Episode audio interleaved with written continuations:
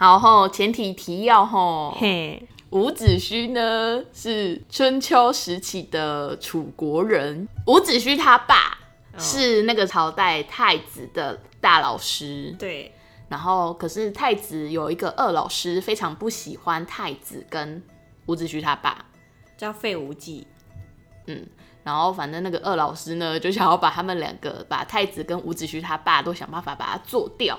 嗯，所以他就想了一出妙招，然后反正就是顺利的怂恿皇帝，然后要解决掉皇帝啦，楚王啦。哦，楚王，反正就是跟楚王商谈好了之后，决定要把太子跟伍子胥他们一家人全部都杀掉，这样子。楚王就说，如果伍子胥跟你哥来到了我这里，那我就不杀掉你爸。然后他哥是一个很有义气的人，他就觉得说，就算知道去了会死掉，但我还是要去。然后伍子胥就是一个比较聪明的人，他就是一个知道反正去了一定被死掉，那我干嘛去的这种人，所以他就开始展起展开了他的逃亡之路。嗯，他首先先遇到了他的同学朋友，朋友，然后是那个边界的将军伍子胥就跟他说：“请你帮助我逃亡，我会再回来复仇，杀掉楚毁灭掉这个国家的。”然后那个他朋友就说：“我可以让你走，因为你是我朋友，但是我不会让你毁掉我的国家。你毁掉我的国家，我就要把它救回来。”你为什么每次讲这段都会想笑？就很中二吗？对，我就很中二。然后反正他就顺利逃亡，然后跟太子会合。然后就太子这个人呢，也是蛮妙的。他在 A 国家，郑国，他在郑国，然后郑国也把他照顾的很好。可是这个时候又有另外一个 B 国家晋国，晋国，就跟他说：“哎、我可不可以？你可不可以当我的间谍？我要去打郑国，那麻烦你帮我走通后门这样。”然后太子也答应了，因为他想说：“哇，那晋国如果打败的话，会把郑国分给他一半的土地，所以他就答应了这件事情。”但是伍子胥这人就觉得不行啊，人家郑国对你那么好，你怎么可以这样对到晋国呢？然后对在郑国，哦，对来郑国，然后结果没想到郑国他就是提前收到了这个风声，所以就把太子他们一家人给做掉了。嗯，所以伍子胥他那个时候只来得及救出太子的儿子，然后又开始展起了一个逃亡之路。嘿，然后一路上呢，他就遇到了一个人，一个平民百姓。然后那个平民百姓呢，他就跟他说：“嗯、我可以帮助你逃亡，可是你要等待一个重要的人物来。”然后可是也没有跟他说确切的时间，所以伍子胥就很紧张，怎么办？怎么办？怎么办？到底要等多少天？我在这边会不会默默就这样被官兵抓走呢？然后就很紧张，然后就一夜白了头发。嗯，嗯，然后后来那个平民老百姓呢，就真的带了他说的那个人来了，然后那个人呢长得就跟伍子胥很像，就是身高都一样，一百九十五公分，然后是一个高壮的男子这样子，然后又顺利的逃到边疆，然后边疆刚好是那个假冒的伍子胥、盗版伍子胥的朋友，然后发现哎啊怎么是你，然后就放他们走了，但是又发现哎不对劲啊，那为什么会有两个很高的人，然后发现啊。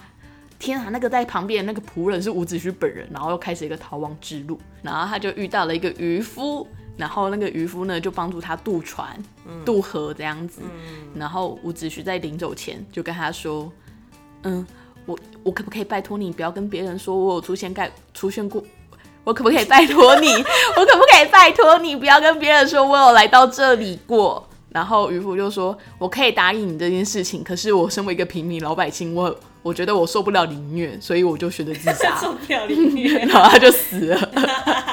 然后后来他又继续逃亡，然后遇到一个在河边洗衣服的晚纱女，然后他就觉得肚子好饿好饿哦，然后他就跟晚纱女说：“我可不可以吃你的便当？拜托一口就好。”然后晚纱女就觉得说：“哈，你跟你怀中那个小孩看起来都很饿。”那怎么办？可是我们男女授受不亲。如果我给你饭吃，那这样子别人会以为你是我的丈夫。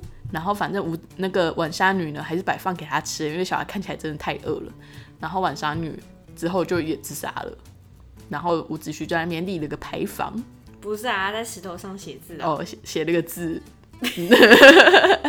然后他就继续逃亡，好像就这样吧。诶，没有，后面还有一个人呢。后面那个人是谁啊？他后来就逃到吴国去了嘛。啊啊，对啦，逃到吴国去了啦，然后在那边当乞丐，对，然后就被一个国师相中，就哦，你这个面相好像很厉害哦，然后就把他带回去见那个武王了，对武王。对，然后武王这个人呢，他是一个很很他他能称王还蛮奇妙的，要从他爷爷开始说起。他爷爷想让他的小儿子称王，可是那个时候没办法，所以他就他就决定把他的王位先传给大儿子，然后再吩咐大儿子说：“你一定要把你的王位一直传传传下去，然后传到你小弟弟为止。”然后结果大哥哥也就真的这么做了。可是后来要传到小儿子的时候，小儿子说：“啊，可是我不想当王哎。”那那个时候他传到老三的时候，哦是老三哦，不是老四哦。他是老四，但是传到老三，老三要传给老四的时候，老四逃跑。哦，然后老三就觉得很苦恼，到底要怎么办？好吧，那我就只能传给我儿子。那个人就是吴王辽哦，辽王。吴王辽辽辽，然后这个时候呢，那个大儿子的儿子就不爽了，就哈，怎么可以这样？就是这个四叔怎么可以这样子呢？如果你真的乖乖继承的话，那就不会轮到轮到三叔的儿子啦，就会先是我来继承啦。所以那个大儿子的儿子就一直很想要解决掉聊这个人。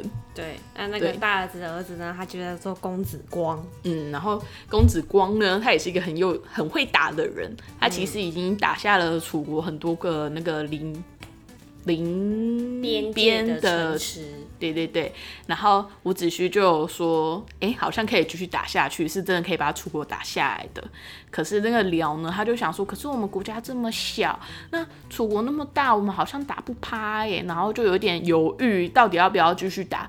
然后这个时候，公子光，公子光就说：“哥，我真的，哎，不是那个他弟弟吼，弟弟对他弟，弟弟，我觉得不行，我觉得不行，我们再缓缓好了。